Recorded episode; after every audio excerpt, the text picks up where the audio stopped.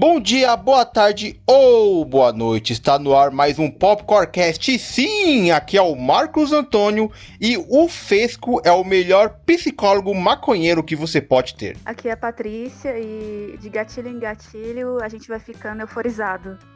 E no programa de hoje a gente vai falar sobre a segunda temporada de Euforia. Infelizmente, a gente não fez sobre a primeira, até porque quando estreou a série eu acho que não existia esse podcast ainda.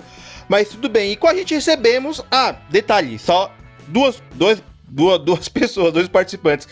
O Ronaldo não está aqui, obviamente. Por algum motivo inusitado, ele não viu a série. E com a gente recebemos Patrícia Bionori. E aí, Patrícia, tudo bem? Tudo ótimo empolgada para falar de euforia? Já separou o seu glitter e suas purpurinas? Apesar que essa temporada não teve, né? Então. É, essa temporada é mais introspectiva, né? Mas uhum. o glitter tá, tá de sobra. É. Porque como você não falou da primeira, eu acho que é, a segunda, como é uma continuação direta, né? A gente sempre vai, vai voltar para resgatar algum ponto da primeira, né? Então, é. tranquilo, dá para falar das duas de boa. Então, vamos embora, vamos embora.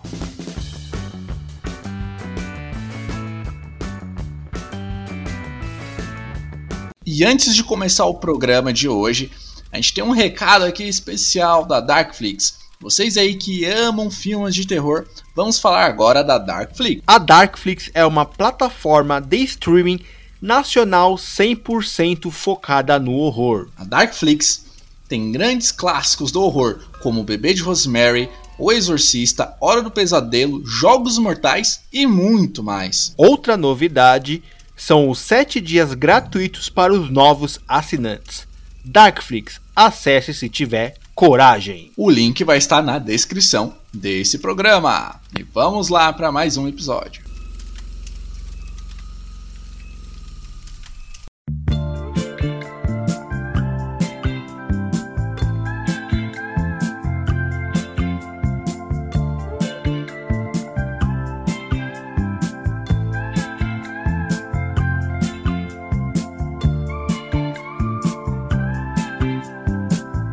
Para começar, o que, que você achou de diferente já no, nesse início desse episódio com, com a primeira temporada, o final da primeira temporada? Eu acho que assim, eu acho que o mais diferente de tudo que a gente pode mencionar é a fotografia, porque uhum. a fotografia ela conversa diretamente com a linguagem, né, o roteiro da série, os dois estão intrínsecos.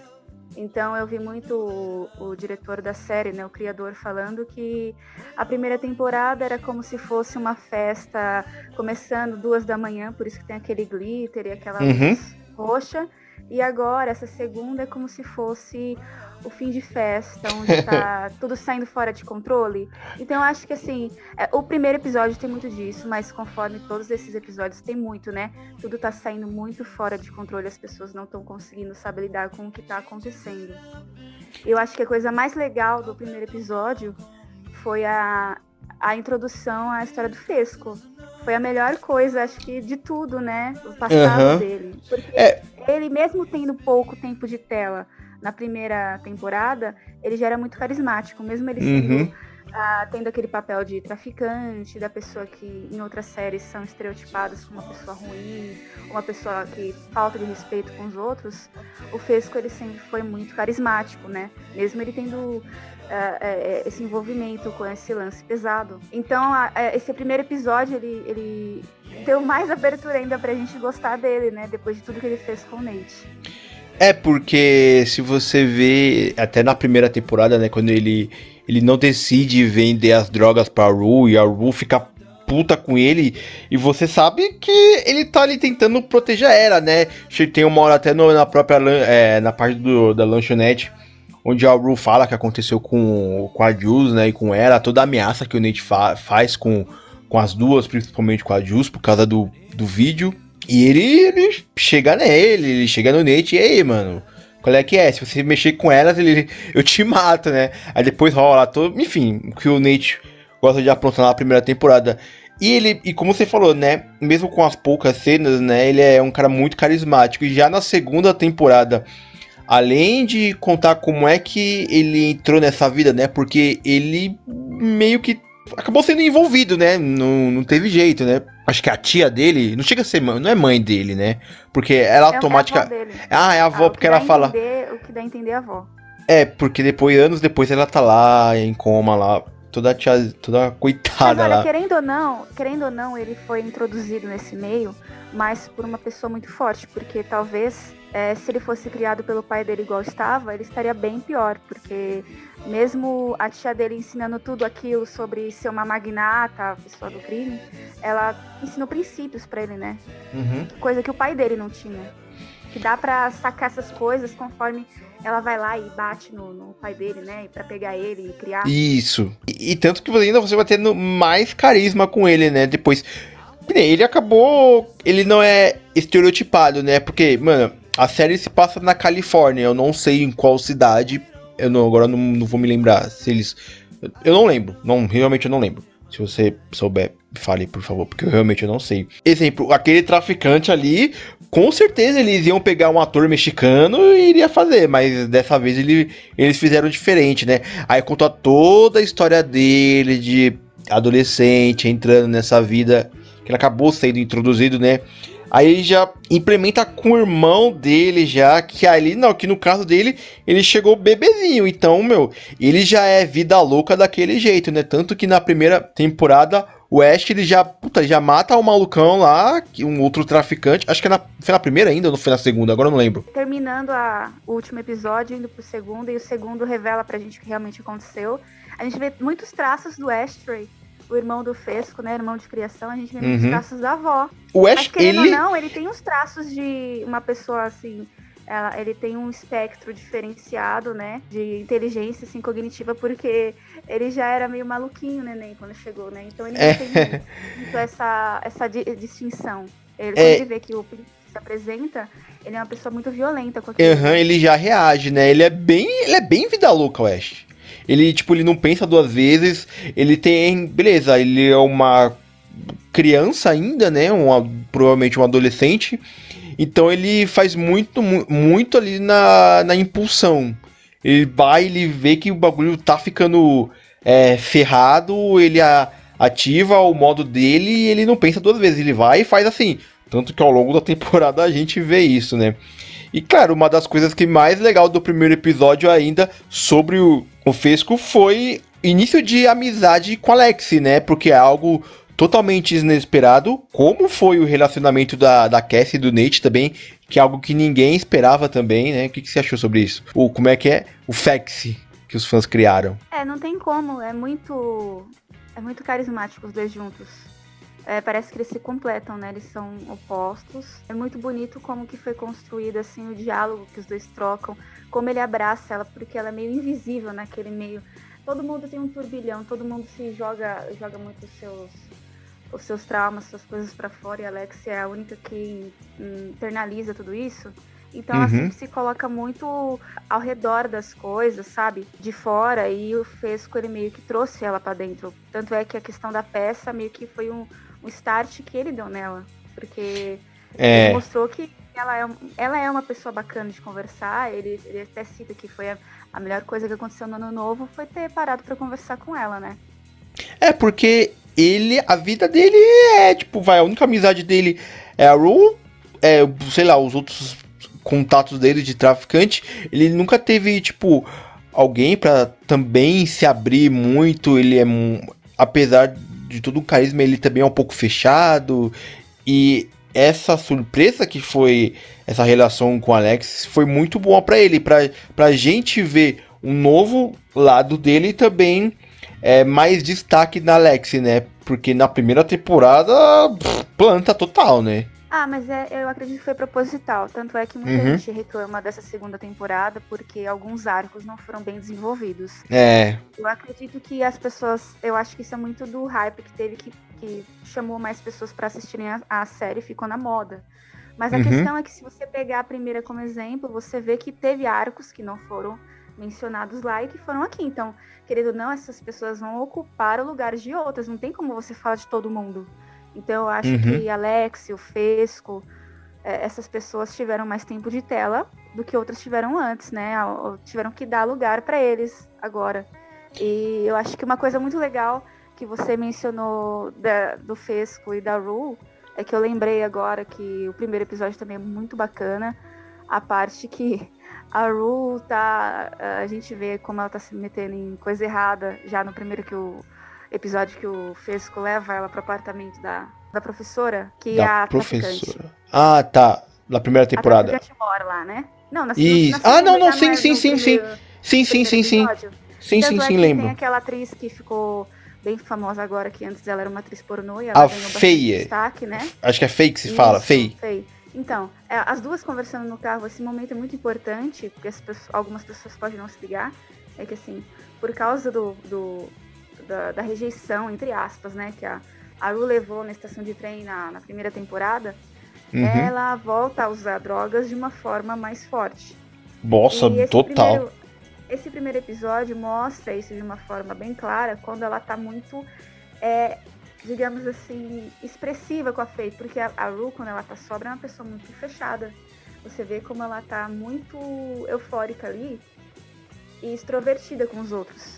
E isso uhum. a droga, né? Ela até critica a Faye por estar tá usando na veia, sendo que mais pra frente a gente vai ver que até ela vai cair nisso, infelizmente, né?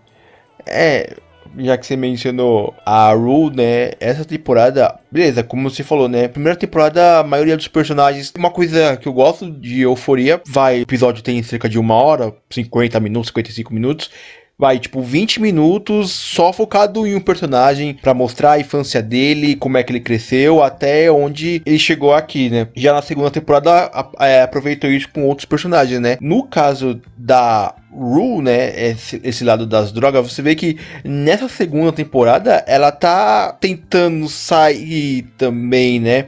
Que nem o lance que ela vai começar a ser traficante, eu acho que um pouquinho antes dela pegar aquela mala lá, ela já tá, puta, neurótica já, ela tá usando tudo.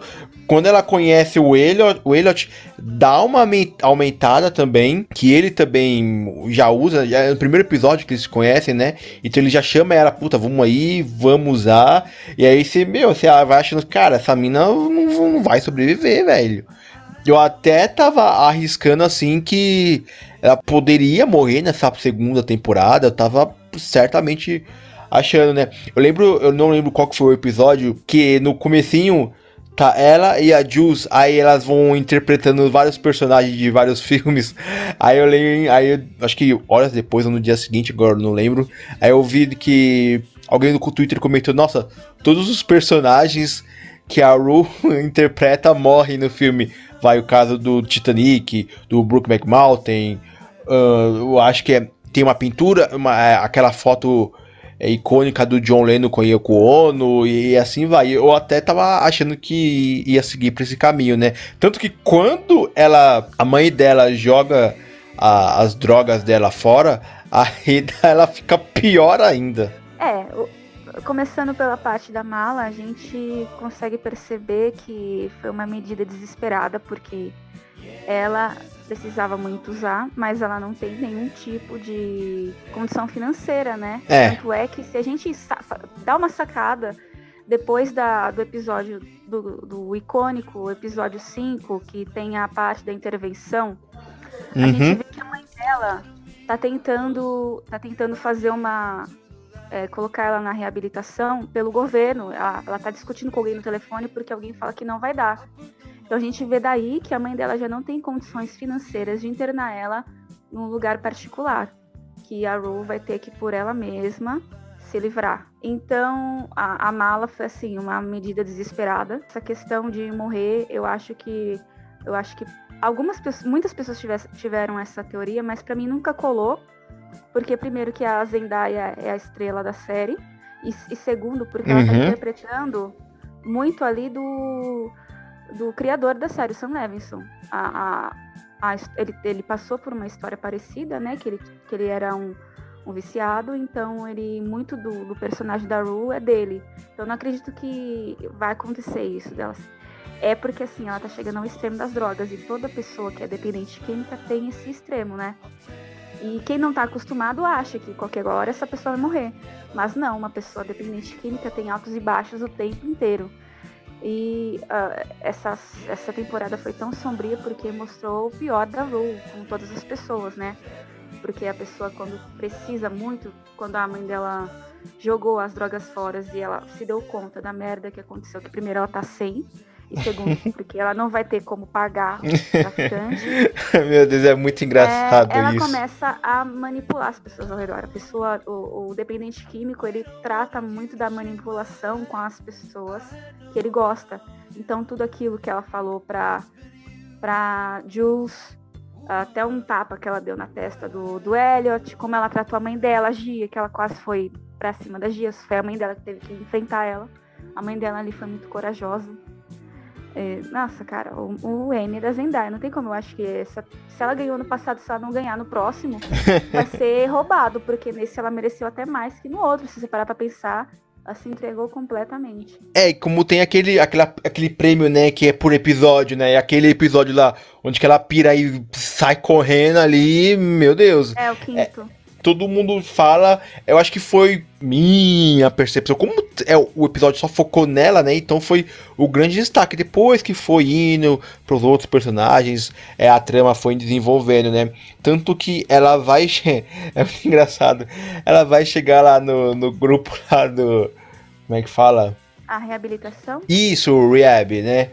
que é, aí ela fala que não, não tô usando, não, não tô usando, ela fala que não tá usando, mas ela sempre tá usando, aí às vezes ela para, como foi na primeira temporada, ela fica um tempo, depois volta e sempre vai nesse é uma coisa que vai eu vem. para você, que eu, pra gente não se esquecer, os especiais de Natal, eles foram muito importantes. É. Naque, naquela lanchonete com a Alia, conversa, ela fala so, muito sobre, primeiro, esperança, religião, sobre acreditar nas coisas, fé, etc.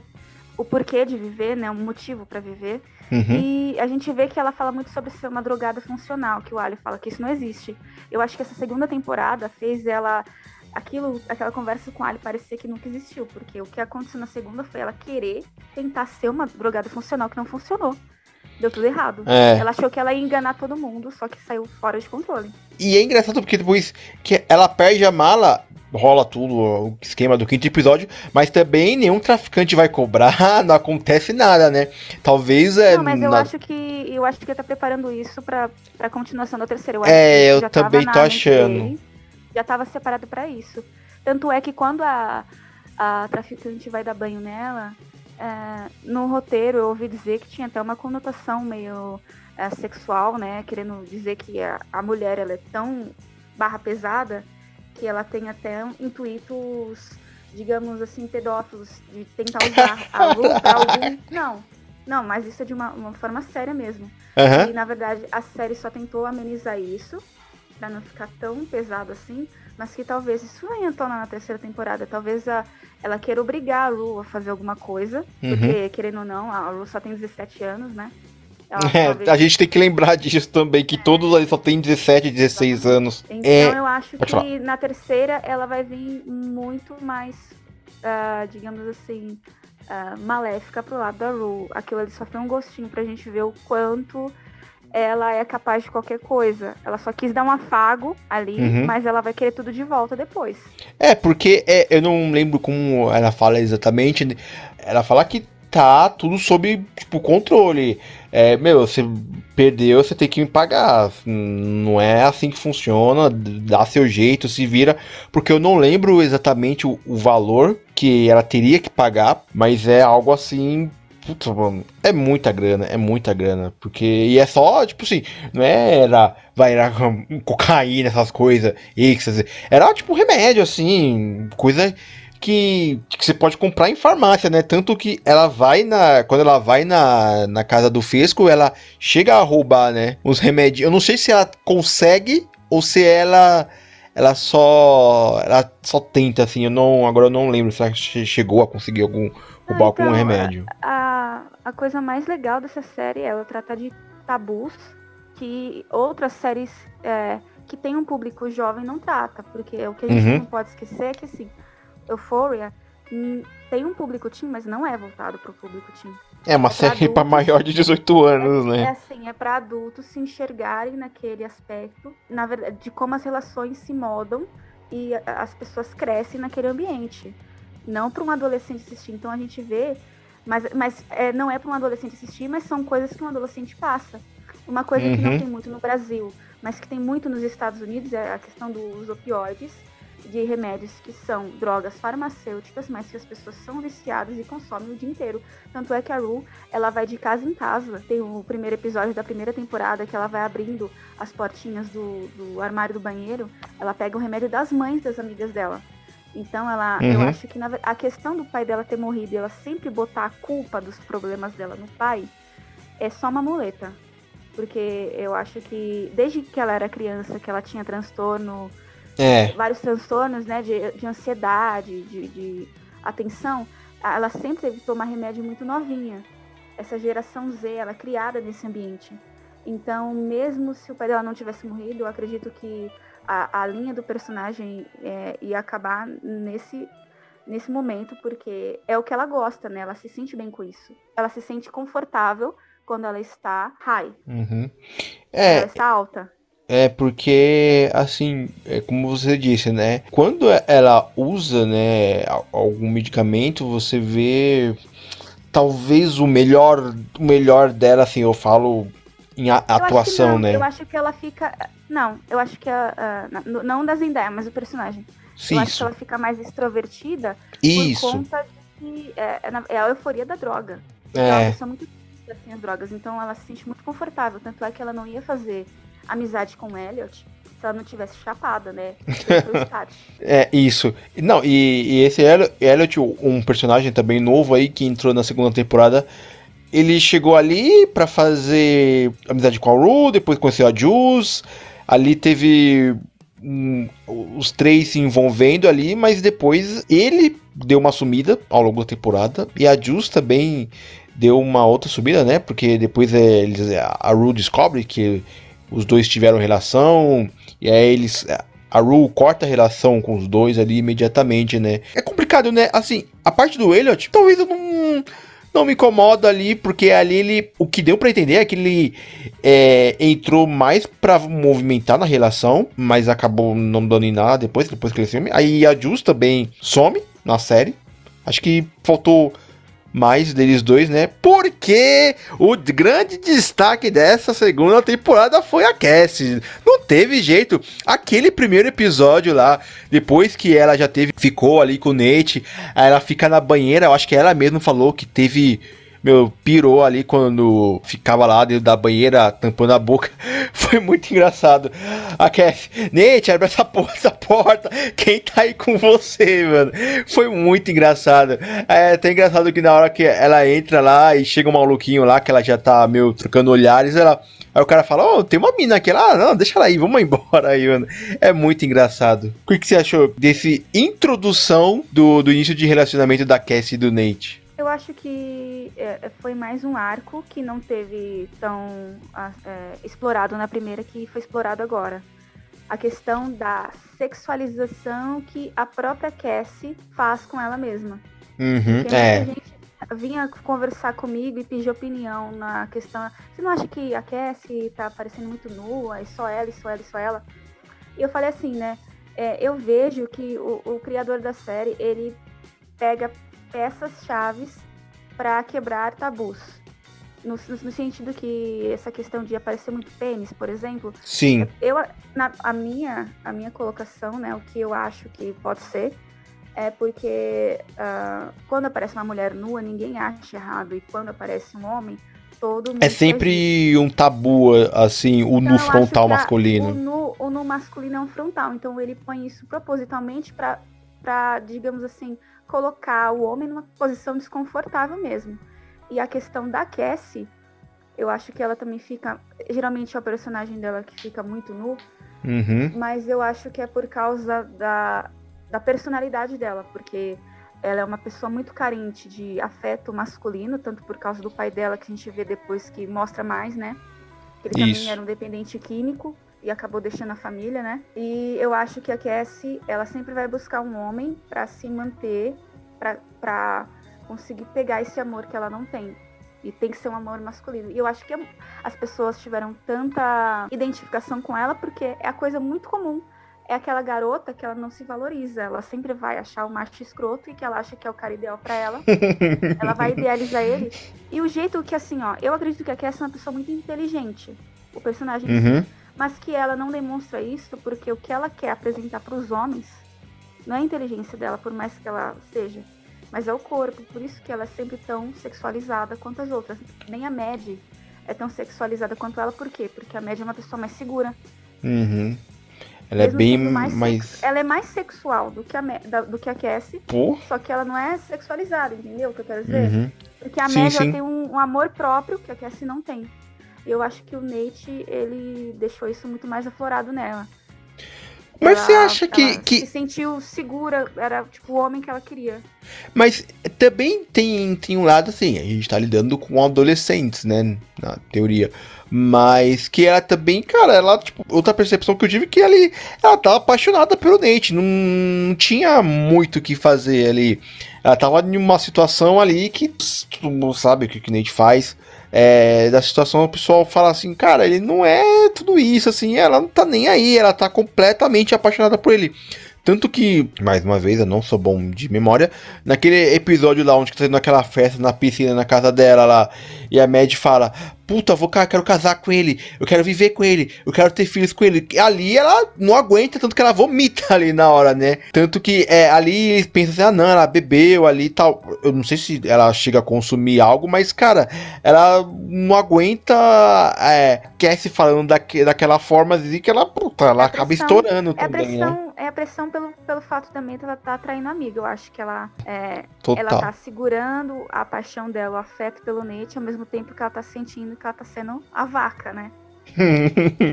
aí, tá, aí rolou até em, em, alguns lugares. E aí, você qual é o Team? Team Mad ou Team Cassie, né? Porque, poxa, uma amiga pegando a, é, o namorado da outra é complicado, né? Porque, cara, tipo. É complicado, ela sabe é mais que tá comum do que a gente pensa. Porra, pra mim é outro tabu aí, porque não. o que eu mais vejo é isso.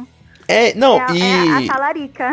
É, não, e é assim, ela como que eu posso dizer?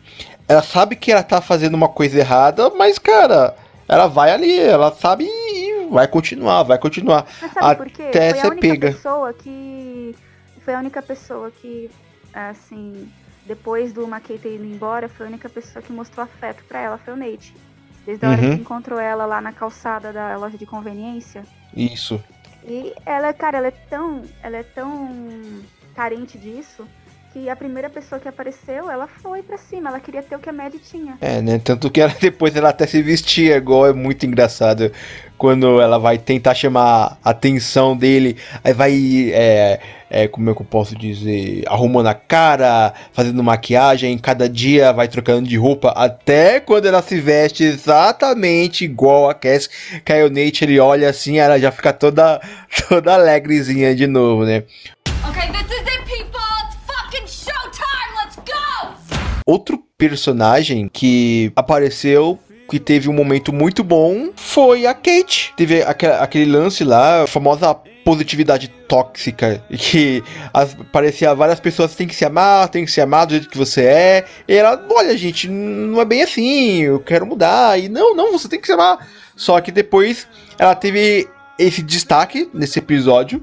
E depois a personagem sumiu. Sumiu durante mas, é o resto ó, da temporada. Também, ó, é uma intriga da oposição, porque se você assiste todos os episódios seguidos, ela tem um espaço ali, ela não tem um espaço de protagonismo. É, ela nunca Mas ela teve, tá assim, em algum momento, ela tá um chave. Não, no sentido. Não, protagonista no sentido de uma parte focada nela, igual teve na primeira temporada, as pessoas estão reclamando uhum. muito disso. Antes mostrava mais ela, tem um episódio sobre ela, contando a infância dela. Sim. E nesse, as pessoas estão reclamando que ela não aparece tanto, que não foi desenvolvido, mas eu acho que também é uma coisa que foi guardada pra terceira temporada. Se esse negócio da briga dela com o criador ser verdade. É, porque. A... Eles vão dar algum jeito de se re reconciliar porque talvez isso não era para ser vazado, né? Se, se realmente aconteceu, uhum. eu não uhum. acho que isso vai interferir tanto na história. Eu acredito que essa briga que ela teve. É, essa briga não, a, a, questão que ela teve de se separar com o namorado e se ela, ela, se descobrir realmente uma pessoa tão sexual, é disso que ela gosta.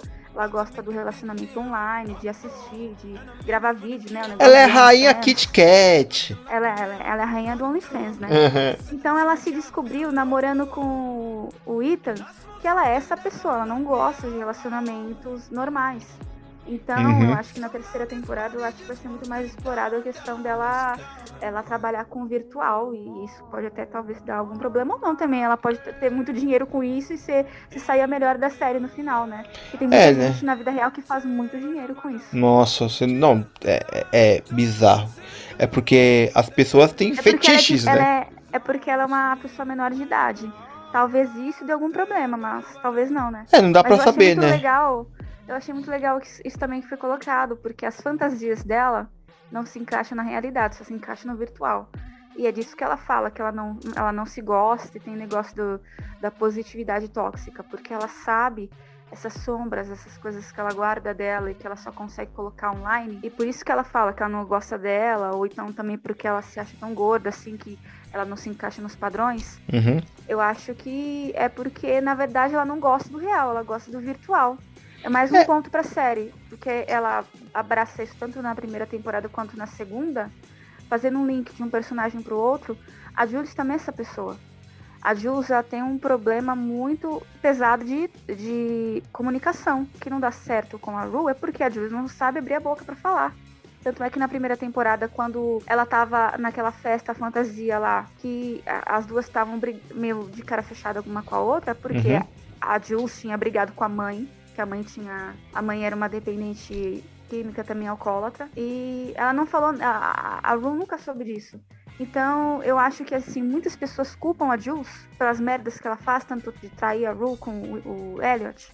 Mas eu acho que também tem um problema da Ru. A Ru é uma pessoa manipulativa e ela é muito egocêntrica, ela só pensa nela. Em nenhum momento ela uhum. nunca chegou para perguntar como que a Jules estava, o que aconteceu com a mãe da Jules. Você vê que em nenhum momento a Ru nunca aborda isso. É, é sempre o pai dela, da Jules. Da, eu acho que tem essa questão da comunicação. A Jules ela nunca consegue expor. Eu acho que ela abraçou o Elliot, porque o Elliot ela não precisou falar nada. Ele, ele conseguiu decifrar ela e ele falou na cara dela as coisas que ela queria ter ouvido da Ru. Aquela hora na cama. Sei, sei. Aqueles elogios. Uhum. Era, eram coisas que ela queria ter ouvido da Ru. Então qualquer homem que chega e fala isso pra ela, que foi o, o, a questão do que aconteceu com o Nate, quando o Nate fez aquele o catfish, que se disfarçou de outra pessoa online, foi também um, ele quis falar tudo o que ela queria ouvir. Por isso que ela, ela também aceitou sair com ele. Porque ela é uma pessoa também carente desse tipo de afeto, só que ela só consegue se expressar também online. É uma coisa legal da série porque eu acho que isso tá muito em voga. Você vê que muita gente só consegue falar as coisas online. Nunca consegue falar pessoalmente. É, né? Porque eu acho que na série a gente é, tem jovens, né? Porque ali eles estão é, tá na flor da pele, onde estão se descobrindo, onde é, estão procurando é, arriscar mais, né? E tem casos que puxa, a pessoa ela só consegue se soltar, se expressar mais nas redes sociais, né? Não, não tem jeito, né? E, e, esse é o caso dela também, né? Outro ponto que eu quero abordar aqui, que é um dos melhores inícios também dessa segunda temporada, é a história do Cal. Meu. É muito triste a história dele, cara. O que você que que, que, que achou? Assim, ele lá com o relacionamento dele, puta aquele cara lá do futebol, sei lá, acho que ele joga futebol americano, enfim, o garoto popular, que acho que ele fica com uma, uma das meninas mais gatas da escola, que é a Marcha, e depois você descobre, cara, o cara era, tinha um tinha um amigo dele lá, o melhor amigo dele, e o cara era. se descobriu ali a. Era apaixonado, né? É, puxa, é, porque você vê que ao longo é, do episódio você vê que ele tá olhando pro amigo dele, diferente e tal. Ele sempre a... olhou, né? É, aí depois que, cara, depois de uma noite incrível que ele teve com o amigo dele lá, e a Marcha liga pra ele, puta, então, tô grávida. Aí ele vai lá e, não, tamo junto, te amo. Aí depois é muito triste que ele começa a chorar, que você, puta, mano, o cara era apaixonado pelo amiguinho dele e, já era, cara. Uma outra época também, né? Tal, é, ele não ia falar, bom, sou gay e vou assumir o filho. Não, não tem como, não ia rolar. O que, que você achou desse início é de episódio? completamente diferente, né? É. Eu achei que foi uma, uma coisa muito, muito bem abordada, porque o Cal ele tem aquele. O espectro. Tinha um espectro muito maligno, assim, né? A gente sempre via ele com maus olhos. E esse episódio sobre ele deu uma luz pro personagem, né? Que é o que essa série faz muito, a gente vê que todo mundo tem altos e baixos, ninguém é totalmente bom, ninguém é totalmente ruim. E o episódio dele mostrou que, como ele tinha esse lado, que foi, digamos assim, pressionado a ser escondido, né? Ele foi, ele foi obrigado a se retrair, a se recolher. Isso foi interiorizando nele que ele virou um adulto completamente fora dos trilhos, porque tudo que ele uhum. gosta ele gosta do. Uh, digamos assim. Ele faz escondido as coisas, né? Tanto que ninguém é... ali sabe ali. Tanto que é quando ele. E, e, poxa, ele trai. Ele até fala, cara, nesses últimos anos aí eu saí pegando geral. Tem um lance é, na primeira temporada que ele, que ele passa uma noite com a Jus. Aí depois que eles se encontram na escola, ele fala: Meu, conta pra ninguém. Se você contar, cara, acabou minha vida. Ela, mano, relaxa tal tô nem aí pra isso. É porque, assim, não é questão dele ser só homossexual. Ele foi uhum. tão retraído que quando ele cresceu, ele gostou de tudo que era marginal. Tudo que era uhum. escondido dava mais prazer para ele. Tanto é que teve o episódio que o, o Nate acha ele escondido na, numa das obras que ele é dono, que ele é arquiteto, né? Ele tem uhum. várias construções. Ele tá cheio de prostitutas. Ele tá ouvindo, eu acho que Madonna, provavelmente. Eu não lembro agora que ele tá ouvindo. Ele, falou, ele, tá ouvindo. ele falou quando ele chegou bêbado em casa, que ele mijou na entrada. Ele, falou, ele gosta de tudo aquilo que é podre, que é fora uhum. da, da, margem da sociedade. Porque ele, ele, se, ele se retraiu demais. Aquilo uhum. criou, sei lá, mano, Freud explica. Aquilo criou um trauma muito forte na mente dele. E aí ele só se satisfaz com coisas ilegais ou, sei lá, que são é, desprezadas pelos outros, né? Até, até Mas eu achei que foi, foi muito. Só ressaltando o que você já tinha colocado para mim antes, eu achei muito delicado como abordou ele, essa questão do amor dele que ele não pôde viver, né? E ele e deu pra perceber é. que o amigo dele, na cena do bar, correspondia, ele só não pôde viver aquilo de fato. É, né? Porque é, se não rola, né, a gravidez, eu acho que ele, ele ia correr atrás do amigo dele. Eu acho que eles até chegam a falar que eles passaram na universidade. Eu acho que o amigo dele passa na universidade, não sei se ele chega a comentar que passou alguma coisa assim. Porque assim, acabou, cada um vai. Assim, ensino médio acabou, galera cada um vai pro seu canto, cada um vai viver sua vida daqui pra frente. E foi assim para ele, né? E ele foi pai muito jovem, né? Então ele teve que, né, assumir aquilo que ele não queria. E aí depois que ele vai lá, no que ele já tá, já tá é, bebendo de casa, já tá loucão, ele vai para sair, que ele volta pro bar, pro bar que ele foi há 25 anos atrás, né? é muito engraçado. Até o Nate fala, ô, oh, dirija, usa o cinto de segurança, pelo menos. Aí ele vai, ele, mano, ele chega no bar, ele quer ouvir a música, ele quer pô, relaxar um pouco. Aí os caras expulsam ele. ele. né? É, porque ele, ele quer, tipo, soltar mesmo, né?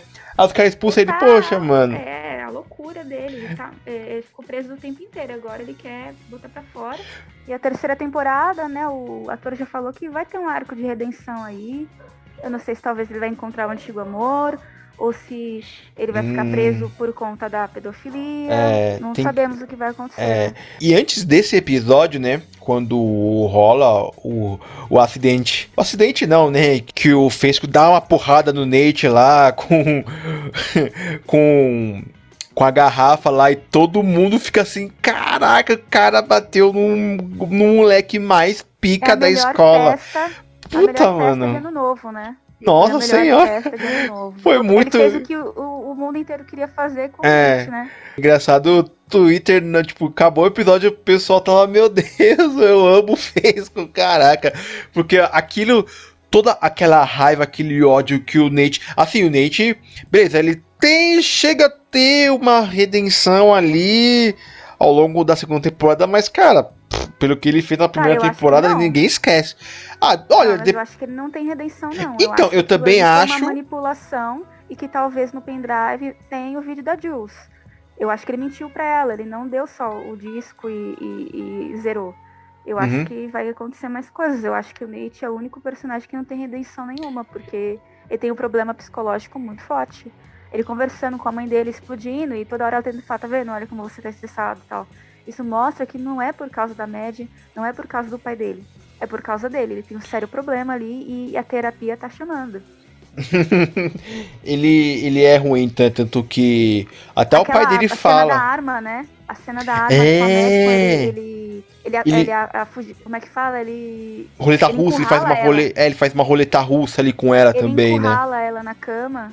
E aquilo ali, cara, uhum. é pesado. É um, é um terror psicológico que ele fez nela, né? Mesmo ele estando com a arma vazia, ela não sabia. É, ele é um pequeno, pequeno grande maníaco, né? Tanto que o Carl fala pra ele cara, eu não tenho orgulho de você, eu não gosto de você. Ele fala isso pra ele depois vaza lá. Pô, aquela cena lá dele mijando lá, com o pênis pra fora, engraçado pra caramba. Lembrando-se, galera, aquilo dali é uma prótese. Já foi revelado. Na primeira temporada eles falam que eles têm trocentas próteses foi lá revelado. de. E não é só isso, não. Eles também têm, uh, tipo, uns técnicos que guiam as cenas de nudez para não ficar desconfortável para nenhum ator, né? É, é, é incrível é isso. Sério. É, é... Sério, não é nada assim real mesmo. É uma uhum. coisa bem técnica. É, tanto que passa rapidinho, né? O Cal lá fazendo um sexo anal num outro rapaz ali. Eu acho que eles, grava eles gravaram essa cena, tava vendo também. E o, o rapaz, né, que fez a cena com ele, fala. Eu não lembro exatamente como foi as palavras, né? Mas fala que, cara, tipo, é tudo muito, muito, muito profissional, assim, né? Tanto que eles. Tava vendo, né, que é, tem algumas cenas que rola nudez, só que, tipo, os próprios atores, vamos, não, vamos cortar aqui, acho que já tem muito. A Sidney Sweeney também, ela fala isso também, ela, ela chega a é, falar com o Sam Levinson, pelo que eu li. Sim, ela fala, né? Ela fala, e, e o que ela falou, né? É que é, um monte de gente querendo meter o pau no cara, né? Porque sempre vai vir de todos os lados alguma coisa, sempre vão tentar achar, né, alguma coisa. Então ela quis falar que mesmo quando ela achava que estava demais, ela falava para ele e ele sempre foi muito bem educado e ele acatou tudo que ela disse. Eu acho que nunca houve um peso na mão nem nada sobre isso, né? Sempre foi muito respeitoso com todo mundo. Uhum. É, e, e isso eu é muito bom, assim, né? Eu acho eu que até a própria Zendaya, por, por ela não aparecer nua, eu acho que é mais uma. Porque as pessoas falam que tem um favoritismo, mas eu acho que os contratos que ela tem com a Disney talvez não permita. Eu acho Nossa. que alguma coisa assim. É, Porque é muito é... sério essa coisa da Disney. Ela não, é, a Disney não, ela é muito pesada rola. com contrato. Ela é muito não, pesada com contrato. Então, eu acho, acho que, que, qualquer coisa, pra, né, que, pra, você fizer lado de fora. Pra Zendaya voltar pra Euphoria, ela teve. Ela tem algumas restrições na questão estética, visual do que mostra na tela. Porque, assim, a gente vê que um monte de gente tá assistindo Euphoria por causa da, do, do passado dela, que ela era uma atriz da Disney, né? Uhum. Não, tem até uma, um vídeo que eu vi bem engraçado aqui. É uma menina, acho que tem seis anos, e ela pergunta pra Zendaya, tipo, em algum evento, cara, como é que você saiu da, da Disney e foi pra, pra euforia, né? Ela, olha, acho que você não devia estar tá fazendo essa pergunta, mas enfim, né? É, e também. Ah, todo mundo ficou constrangido, né? É. Meu Deus do céu. É. Cadê seu pai e sua mãe, menina? É, e, e, realmente eu acho que chega a ter alguma coisa, assim, alguma ceninha muito rápida. Eu lembro que na primeira temporada que ela fala como ela teve a primeira vez dela, que até o menino aparece o pênis do menino, mas nela só tipo só roupão assim, vestido, não, não chega a aparecer nenhum outro órgão dela, né? Eu acho que eles têm bastante cuidado disso. E também em relação aos atores tentando mudar um pouquinho em relação aos seus personagens, né? É a liberdade que eles têm também, né? Assim, a Zendaya, óbvio que nessa segunda temporada ela foi a produtora executiva, né? Então, óbvio que ela tem uma mão ali Sim, grande não, na ela, série. Ela tem uma mão assim no que pode ou não acontecer com os personagens. Você vê que ela não tem nem interação com o Jacob Elord, né? Porque ele foi uhum. um namoradinho dela. Talvez alguma coisa aí foi mudada no arco dela com ele, ou dele com a, a Jules, porque a Hunter Schaeffer é amiga da, da Zendaya, né? O Drake é, é produtor também, então. Sério? Coisas, ele, ele pode mudar algumas coisas e a gente não sabe também, né? Caraca. Ele é produtor também. Tinha, nossa, não tinha ideia. Não tinha ideia. É. E ele ideia. é um produtor que as pessoas falam que ele é um cara cido, ele se importa bem, né? É o que rola nos bastidores. Pô, é. A, a segunda temporada, né? Como saiu agora, né? Foi a, a série mais. A segunda série mais vista da HBO, né? Claro que só ficou atrás de Game of Thrones. Óbvio que como tem a HBO Max com um streaming, e isso eu acho que facilita muito, né? Porque assim, tipo, ninguém vai pagar caro pra TV a cabo, assim, canal fechado, né? Que é o caso da HBO, né? Isso faz com que a, a série, claro, a série é muito boa e ela tem uma grande, audi grande audiência. Okay, this is it, people! It's fucking showtime! Let's go! Outra personagem também que apareceu na série foi Puta, mano, eu não vou lembrar o nome dela. É a atriz Min, é Minka Kelly. É aquela personagem. Samantha. É Samantha? Ah, tá. Eu conheço ela porque ela faz Titans, né? Uma série da DC que Sim. atualmente ela passa pela Netflix. Nossa, e ela entrou muito bem, né? Ela, ela mostrou, assim, é, desde o começo do arco da Mad, mostra que ela queria ser aquela dona de casa rica e que fica na manicure, conversando uhum. com as uhum. amigas. E essa personagem que é a a mãe do menininho que ela cuida, a Samantha, é, ela mostra um outro lado de uma pessoa que a Mad quer muito ser e ela acaba admirando muito aquela mulher, né?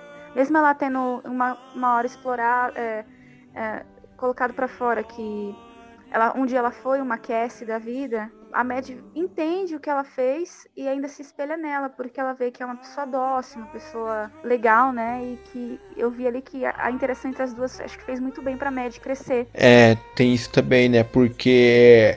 É, é, é bem engraçado, né? Na Mad lá. No. Ai meu Deus, na, no. Como é que fala? no closet dela, lá experimentando as roupas, as joias, porque é a média, ela quer ser isso no futuro, né? Tem o, a, como diz a música do Luan Santana, eu, você, dois filhos de um cachorro. É a vida que ela quer pro futuro, né? Ou não, né? Não sei, né? Mas você vê que a, rela a relação dela, a Samantha se abre também bastante para ela, fala dos passados dela. Ela é uma versão, pelo menos é o que a série dá a entender, ou quer dar a entender. Ela é uma versão da, da Mad mais experiente, uma, uma mulher que é mais experiente, que, que foi jovem, que fez coisas boas, que fez coisas erradas. Então ela quer dar um caminho pra média, ó, vai por esse canto, não faz isso, vai, vai mais por aqui, e assim vai, né? Tanto que ela fala pra ela, né, ó, minha amiga tá pegando meu namorado, cara. Sim, eu, eu gostei muito dessa introdução da personagem, mesmo que tenha sido por pouco tempo. Achei bacana pra caramba, né? Eu nem cheguei a ver se a Mad, a Mad vai estar tá na terceira, porque deu a entender é, que foi uma despedida, porque ela vai embora, né? A impressão é que ficou. Sério? Porque eu lembro que já no, no último episódio a, a Ru ela fala, ela vai, ela vai narrando, né? Olha, aconteceu isso até o final da. Aconteceu isso, aquilo, não lembro exatamente como é que foi. Até o último semestre, sabe, fiquei excluída, não usei drogas. Então não sei se ela vai embora. Eu acho que não, né? Eu não sei, né, como tá é, em relação à agenda não, então, da é atriz. Eu realmente não tenho ideia. A, impress a impressão que dá do personagem, porque ela pede demissão do trabalho de babá. Uhum. A, a Samantha dá o vestido lá bonito, que ela gostou, Isso. dá de presente para ela. Então, ou talvez ela comece um novo arco com novas pessoas, que, ao meu entender, eles estão indo pro terceiro ano ainda, não é? É, né? A primeira temporada eles estão começando o ensino médio, o high school uhum. dos Estados Unidos, né? É. Então, é, talvez ela continue, talvez ela vá embora. Não dá para saber, mas a impressão que dá é que é uma despedida ali da Mad. Mas aí no final ela fala no banheiro pra Cass depois da surra. Isso foi só o começo, né? Isso foi só Mas o começo. Pelo, pelo fato do. A relação com o Nate ser tão montanha russa, talvez ela esteja falando aquilo pra própria Cassie, que isso é só o começo no sentido de, de problemas com o Nate. É, eu também achei isso. Puta, porque a relação do Nate e Mad é aquele amor e ódio, assim. Eles e se talvez, gostam, aí, mas também se odeiam. Talvez é, a né? relação dela se transforme nisso. A partir de agora, Cass e o Nate, o vai uh que antes era com a Mad. É. É o que é, é tudo que ela dá, dá a entender. Okay, this is it, people! It's fucking showtime! Let's go! Essa segunda temporada é a ansiedade, porque parece que todo episódio te deixa o espectador ansioso por alguma coisa que vai acontecer. Tanto alguém correndo de, de carro como carro, que você acha que a qualquer momento ele vai bater o carro. É, e ele não bate. O Nate também com a Cass dentro do carro. Ou então o quinto episódio emblemático da Ru correndo, que é como que é momento alguma merda vai acontecer, mas nada acontece, ela volta para casa. O ponto de partida. E eu acho que isso é uma coisa interessante de se pensar. sempre é uma coisa muito introspectiva. Eu acho que, diferente da primeira temporada, a segunda mostrou muito sobre. É, tá, tá, tá, todo mundo muito introspectivo, tá todo mundo pensando muito uhum. em si mesmo e muito ansioso com as coisas que estão acontecendo. A própria Lexi, é, ela faz a peça sem pedir autorização para ninguém, ela só pede um conselho pro, pro Fesco e ele que incentiva ela a continuar. A peça é. é muito bacana, mas se você se colocar no lugar, você sente um pouco de raiva de ver que alguém tá mostrando a sua vida sem autorização sua, sem você é, saber, né?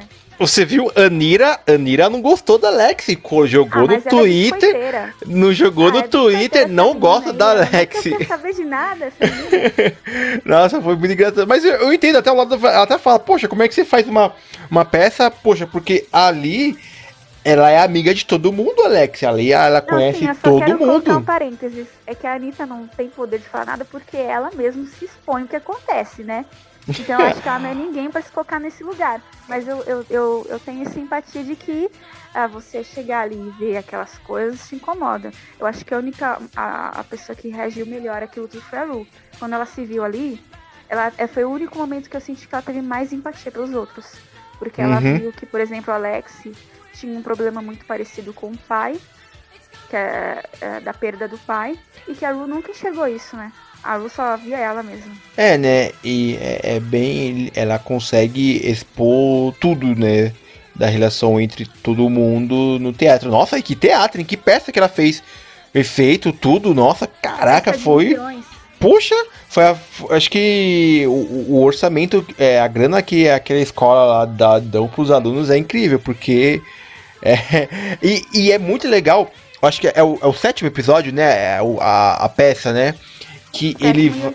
É, é, é, tanto que no finalzinho tem continue. Ela vai mostrando a peça e vai voltando pro passado deles, vai mostrando cenas do passado, cenas que novas mais para mostrar como foi a vida de cada um. E, e, foi incrível, cara. Foi incrível esse oitavo episódio, né? Foi um ênfase para colocar mais lenha na fogueira ainda. Tanto Nate saiu dali puto, né? Porque até fala, pô, isso daí é homofobia que fizeram comigo, né? A Cassie ali também, ela tá, meu, num frenesi danado. E a, é muito engraçado. A única que curtiu ali foi foi a mãe dela, né? Que ela tava achando um barato tudo aquela peça de teatro. Ele tava a gritando, mãe dela né? Foi a melhor, né? O Ethan fazendo a mãe, a mãe dela. É muito Nossa, engraçado.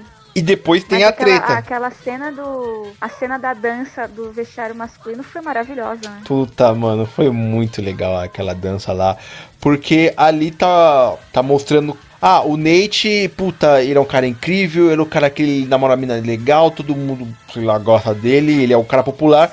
Só que na verdade, olha o que ele é, galera. Aí todo mundo foi ao delírio. E ele, obviamente, ele ficou puto de falar pra Cass: Ah, acabou ali a relação, acabou tudo a nossa relação. É muito engraçado. Aí depois, já no nono episódio, rola o lance que uma. A, a Mad vai lá no.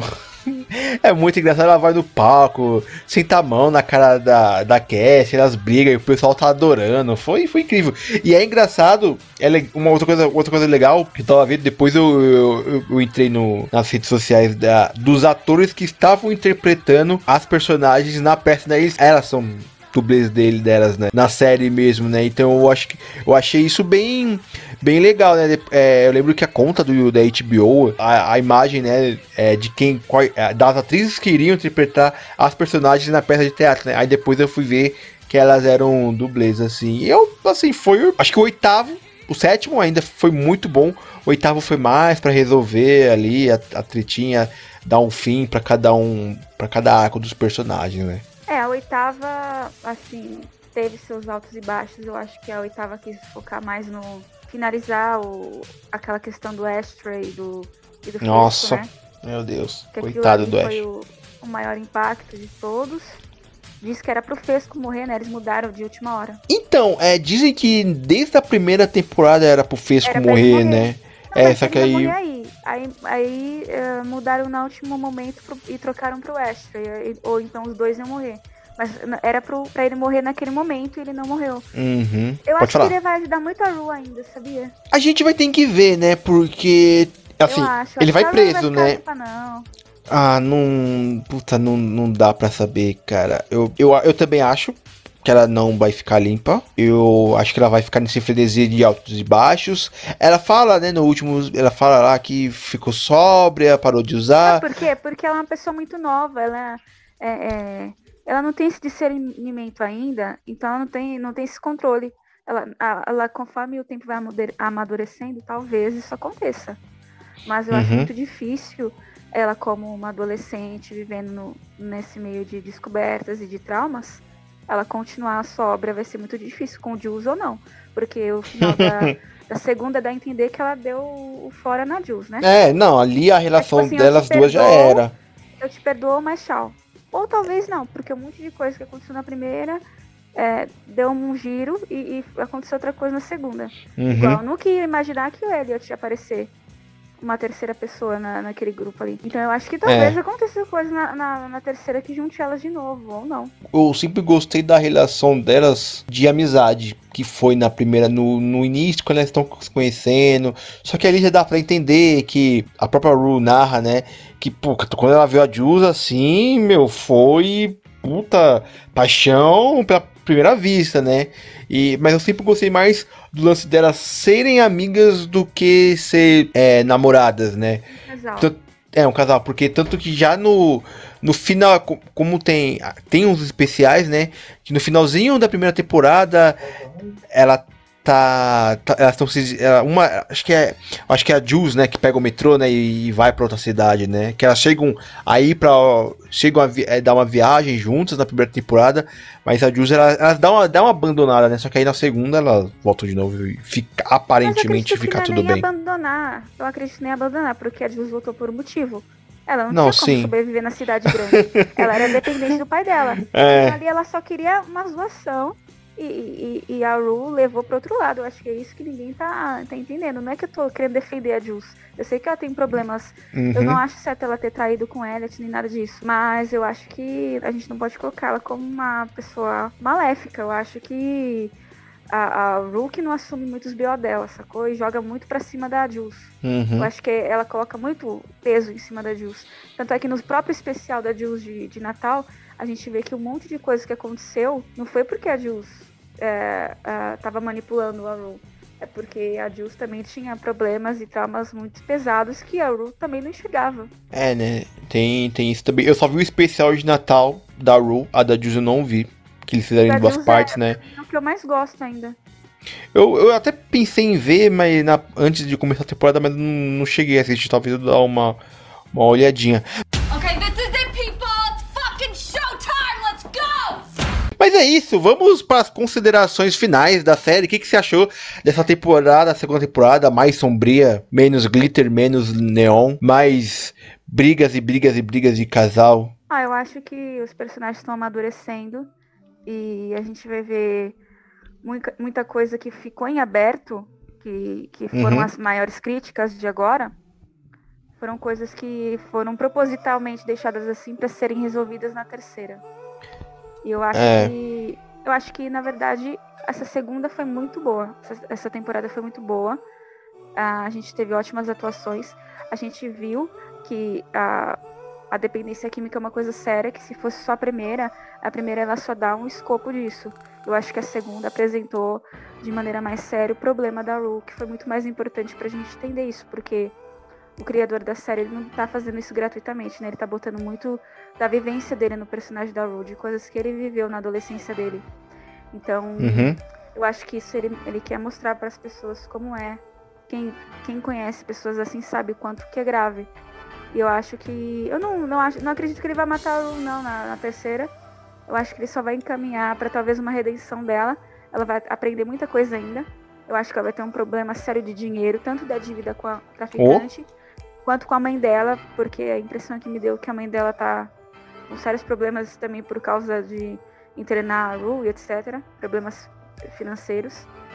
É. Eu acho que o Nate mostrou para ele que ele é realmente o vilão, querendo ou não, da série. A gente fala muito sobre os aspectos de sombra e luz que cada um tem, mas eu acho que cada vez mais a gente vê o Nate como a maior sombra da série que influencia todo mundo ao redor dele. Eu acho que essa segunda série veio pra gente ver outros personagens com maior carinho, como a Cassie, que conquistou mais pessoas, o Fesco, o próprio Ashley, que agora vai pra Umbrella Academy, né? Outra série da. É, ele já é tá Netflix, confirmado. Né? Isso, já tá confirmado é já. Isso. É do Netflix. É, então. Que a terceira temporada vai ser. Ó, ó, meu Deus, vai ser espetacular a terceira temporada. Mas tudo bem, desculpa, me empolguei. Imagina. Então, eu acho que. Eu gostei muito, eu sou uma, muito fã da série, desde a primeira. Eu lembro que. Eu, eu não, não conhecia ninguém que assistia a série. É, não tinha até ninguém para conversar, porque uhum. era desconhecida para todo mundo, pro meu círculo de amigos, porque eu lembro uhum. que eu tava vendo o Leonardo DiCaprio promovendo Era Uma Vez em Hollywood. Uma pessoa perguntou para ele, né? Ah, o que você tem assistido? Ah, fiquei interessada, porque é muito difícil ver ele dando pitaco, falando sobre a vida pessoal dele, né? O que, que ele uhum. assiste, quais são as referências dele. Aí falou, tô assistindo Euphoria. Aí eu falei, caramba, eu vou procurar essa série pra assistir. E foi no, no, no ano de lançamento, em 2019, né? Eu assisti uhum. e, e, me apaixonei, porque eu acho que ela trata as coisas de uma, uma forma muito sóbria, não, não uma forma teen. Eu acho que isso consegue afetar todo mundo de uma forma diferente. É, eu, uma coisa que eu gosto muito da primeira temporada são os efeitos práticos que tem. Quando a Ru ela usa droga, ela vai girando, a, a, a casa dela vai girando. É, todo aquele lance de é, troca, de, é, troca de câmera, que pega a câmera, é, é, gira, aí muda a luz, aí já vai muda a personagem. Uma hora pega o, o Nate lá, ali, criancinha lá, fazendo uma musculação, ele abaixa, ele levanta, ele tá. Ele já tá grande, aí tem aquele último episódio lá que aquela galera lá levantando a Ru, pulando ela. É, acho que aquilo também. Eu vi também é, na primeira temporada, eu, eu, eu, eu, vi muita gente comentando. Eu comecei, tava vendo muitos é, criadores de conteúdo comentando sobre a primeira temporada. Aí ano passado mesmo, aí quando chegou a, a HBO Max, foi, foi o jeito, né? De assistir, porque ninguém vai pagar a HBO. Ou, e hoje em dia eu já tô na fase que, cara, eu não vou mais baixar coisa pirata na internet. Nada contra, tipo. Tipo, assim, tem muita gente que não tem condições de, de pagar um streaming, porque é, querendo não é caro, enfim. E, cara, é isso. Vai, vai lá e baixa baixa o bagulho. Não tem problema, baixa o negócio. Eu já tenho preguiça, eu prefiro usar os streaming, até porque você vai ter uma qualidade, se vê na hora, enfim. Sim, e aí eu tá fui. Certo, mas eu não condeno ninguém, eu acho que. Não, não. Existe onde bem. É, a, aceite as consequências, mas cada um. Quando a polícia federal bate na sua porta e depois. Mas tá tudo bem. É, voltando ainda rapidinho, resumo final da primeira da segunda temporada, eu, eu gostei. Eu achei que eles estavam comentando muito que, ó, vai ser sombria, vai ser pesada, o bagulho vai ser louco. Eu achei que seria algo muito, tipo, bem, bem pesado, bem sombrio. E até que não, não foi algo tranquilo, mas foi, foi algo até mais sossegado. Mas eu gostei bastante da segunda temporada. E lógico, né? Aquele final lá o Ash sentando bala. Ele é muito vida louca, mano, aquele moleque lá. Ele, ó, ele mata o cara na primeira temporada. Depois lá ele quando um outro lá, maluquinho lá que levou um tiro, depois ele volta, depois todo mundo descobre que ele tá trabalhando com a polícia. Você vê já no sétimo episódio que ele já tá desconfiado ali, ele já lá, já pega a faca, já já dá no, no pescoço dele, né? Coitado do Fesco, o Fesco só queria ver a peça. Ele manda mensagem, ó, tô chegando, no final ele não acaba nem vendo a peça nem nada. O Ash lá, metendo bala lá, mas assim, é, é, é, é isso, né? É, são é, algo surpreendentes que a gente não espera, mas que, que faz a série ser boa, faz a série rolar, andar e eu gostei bastante da segunda temporada. E a terceira só vai chegar em 2024, então a gente tem muito tempo pela frente ainda. Dá pra assistir várias vezes a Nossa. segunda. Até não, cansar. É muito a gente tem muita, muita aula de, de cinema, né? Porque é gravado é... filme, as técnicas são maravilhosas. Então eu acho que para quem gosta de cinema de verdade, assim, e de técnicas, é uma é aula. Bem interessante. Série. Mesmo se você não, não gosta muito do, do da linguagem, uh, do roteiro em si, do que se trata, uhum. e tem a questão de traumas e gatilhos e etc eu acho que dá pra gente ver pelo viés técnico também o quão ela é primorosa, né?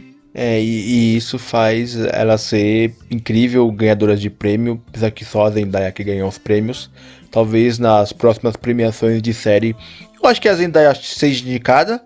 tem que ver quem vai estar com ela concorrendo. É, tem o fato da série ser popular, que ajuda muito. Mas eu acho que, para mim, o maior destaque foi a Sidney Sweeney, disparado. Aquele destaque lá, a cena do, a cena do banheiro é incrível. A cena lá onde ela tá toda. Ela tá maquiada, ela tá tentando sorrir lá.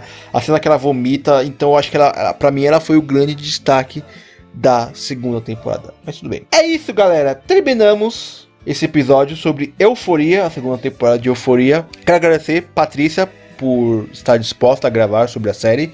Eu sei que você é muito fã e isso foi um dos motivos por eu ter te chamado. Eu chamei mais gente, mas não rolou. E eu espero que não aconteça isso de novo, porque eu não gosto de apresentar o programa, eu sempre me perco, mas é isso, acontece. Então, pro pessoal descobrir o que, que você faz na sua vida, seus projetos, e o seu podcast, o que aconteceu? Deu tempo com o protagonista? O que aconteceu? Ah, Parou? Deu tempo porque é, é, é complicado para mim gravar, porque é muito uhum. ruído, etc. É. Então eu tô tentando focar em roteiro, uhum. é, em edital, para ver se eu consigo alguma coisa aí de filme. Legal. Mas, ó, primeiro, primeiramente, foi um prazer participar. Eu sempre gosto muito de discutir audiovisual com os amigos. Aqui é um lugar bem confortável de se falar, vocês são muito receptivos. E quem quiser me achar, sei lá, você pode ir no Protagonista Podcast, que está disponível no Spotify, em outros streamings de áudio. E o meu Instagram é Patrícia Bianor. E tamo junto. Com qualquer coisa é só chamar de novo. tamo aí. Legal. E para seguir a gente nas redes sociais, facebook.com.br popcornmoviesbr, no Instagram, arroba popcornmoviesbr e no Twitter, arroba popcornmoviesbr. Para me seguir, Mike Evariste, no Instagram e no Twitter, Marcos Evaristo. E é isso, gente. Muito obrigado por ouvir. Quem estiver vindo através da Patrícia, seja muito bem-vinda para conhecer os nossos outros episódios. E é isso, galera. Muito obrigado por tudo. Valeu e até semana que vem. Um grande abraço.